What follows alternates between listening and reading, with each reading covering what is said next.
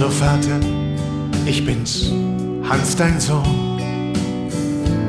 Ich stör doch nicht, sag, schläfst du schon? Ich war beruflich in der Stadt. Hier bin ich nun, jetzt bist du platt.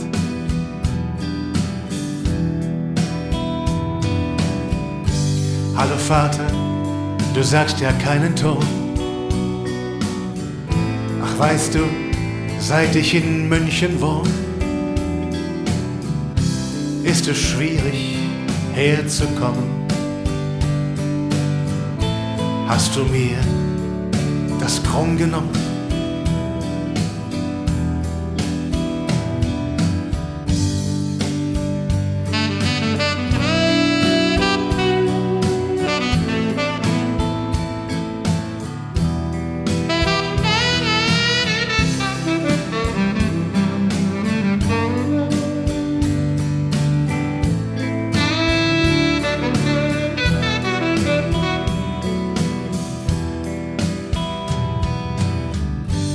Leider, Vater, muss ich schleunigst gehen.